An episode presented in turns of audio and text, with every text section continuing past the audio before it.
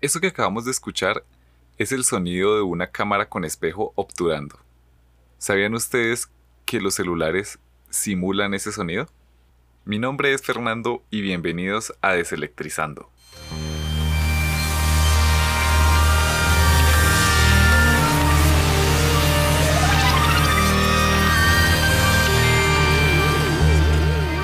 Estoy seguro o casi seguro que usted ha preguntado o le han preguntado cuántos megapíxeles tiene su celular.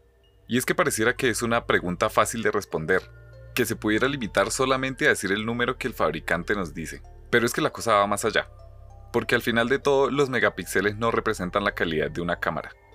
Y es que de eso va el capítulo de hoy, porque hay megapíxeles y mm, megapíxeles. Pero bueno, empecemos por el principio. ¿Qué son los megapíxeles? ¿Por qué son importantes? ¿Y por qué las marcas nos dicen que entre más tengamos es mejor? Pues bueno, la historia se remonta a los años 70 y 80, cuando el mercado de cámaras análogas se hizo masivo y el cine tuvo una edad dorada. En esa época, las fotografías se obtenían mediante una cámara oscura en la que la luz quemaba un papel fotosensible, las imágenes quedaban plasmadas en este papel y luego se hacían un revelado con un proceso químico. En la década de los 90, Kodak, Nikon y Canon pensaron que era tiempo de evolucionar en este método de obtener fotografías y empezaron a experimentar con la fotografía digital, que de manera muy general funcionaba igual a la fotografía análoga, donde también existía una cámara oscura, pero en vez de quemar un papel fotosensible, lo que hacía era excitar un sensor fotosensible, un sensor electrónico.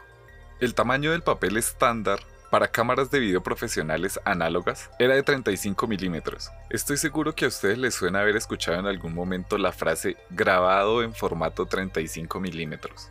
Y es que este no es un dato menor, porque a día de hoy, en pleno 2020, 35 milímetros sigue siendo el tamaño del sensor de las cámaras profesionales, o que generalmente conocemos como reflex. Pero bueno, nosotros vinimos fue a hablar de los megapíxeles.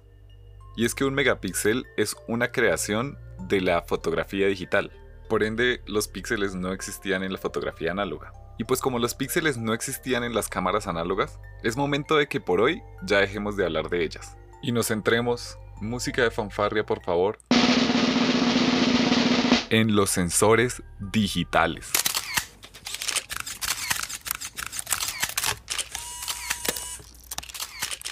El proceso de tomar una fotografía digital a grandes rasgos consiste en tres pasos. La luz pasando a través del lente, detrás del lente está el sensor electrónico y después del sensor hay un procesador de imagen que se encarga de exportar la imagen a un archivo tal como lo conocemos actualmente. Este archivo digital, que al final es una fotografía, no es más ni menos que una matriz de puntos de colores ordenados de tal manera que nos forma una imagen. A mayor cantidad de puntos, más nítida es la imagen y a menor cantidad de puntos pierde detalle la imagen y es cuando conocemos como pixelar. Dada esta pequeña introducción, pasemos a definir lo que son los megapíxeles. Los megapíxeles son la unidad de medida estándar de la cantidad de píxeles que contiene una fotografía. Y usando geometría básica, la cantidad de píxeles totales que tiene una fotografía cuadrada o rectangular vendría a ser simplemente la multiplicación del alto por ancho. Así por ejemplo, una fotografía de 4000 píxeles de ancho y 3000 píxeles de alto sería una fotografía con 12 millones de píxeles, 12 megapíxeles. Pero si más megapíxeles se traduce en una imagen más grande, ergo una imagen con más detalle, ¿dónde está el truco? ¿Por qué el iPhone con 20 megapíxeles toma fotos más bonitas que mi Xiaomi que tiene 64? Y es que responder esta pregunta no es nada fácil, porque hay muchísimos matices y muchísimos parámetros a tener en cuenta. Obviando la calidad de las ópticas, la calidad de la electrónica del sensor, la calidad del procesamiento de la imagen, probablemente lo que más afecte la calidad de la imagen sea el tamaño del sensor. ¿Y por qué el tamaño del sensor entra a jugar un papel importante en la calidad de la fotografía? La cosa es que si miramos los dos tamaños de los celulares, de tanto el Xiaomi como el iPhone, Ninguno de los dos tiene tamaño en exceso como para meter un sensor más grande o un sensor mucho más pequeño, porque en principio los dos tienen la misma cantidad de componentes, porque cumplen de cierta manera la misma cantidad de funciones. Ambos han de tener antenas, ambos tienen batería, ambos tienen pantalla, tienen botones. Entonces el tamaño del sensor no va a variar significativamente, pero lo que sí varía y de una manera apreciable es la cantidad de píxeles, puesto que uno tiene más del triple que el otro. Y aquí es donde viene la vuelta de tuerca que espero nos cambie la percepción a la mayoría. Y es que si tienes que meter muchos píxeles en un espacio pequeño, pasa como cuando uno se subía en Transmilenio, ¿no?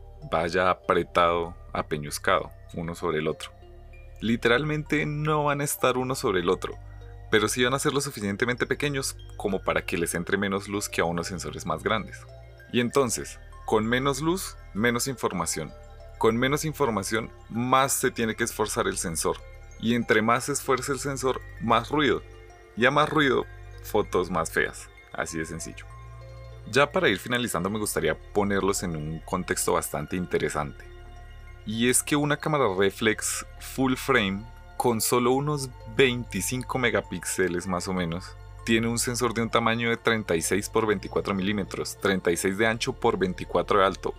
Eso significan unos 864 milímetros cuadrados. O sea que así haciendo una paridad medio injusta, una cámara mete 25 megapíxeles en 864 milímetros cuadrados, mientras que un celular está metiendo esos mismos 25 megapíxeles sobre 25 milímetros cuadrados. Y por ahí mismo podemos empezar a ver por qué es que los celulares todavía no llegan a la calidad de imagen que puede dar una cámara profesional. Como bonus track también quiero mencionar que el otro factor importante que le da calidad a una cámara es la óptica, sobre todo cuando las largas distancias focales entran en juego, o sea en los teleobjetivos o los que nosotros llamamos zoom, ya que el lente de una cámara lo puede hacer de manera óptica, mientras que un celular está en desventaja y lo tiene que hacer de manera digital ampliando la imagen hasta pues más no poder. Después de toda esta cháchara, tal vez lo único que se nos quede en nuestra memoria es que el tamaño sí importa. Y de esta manera, amigas y amigos, concluimos el capítulo de hoy.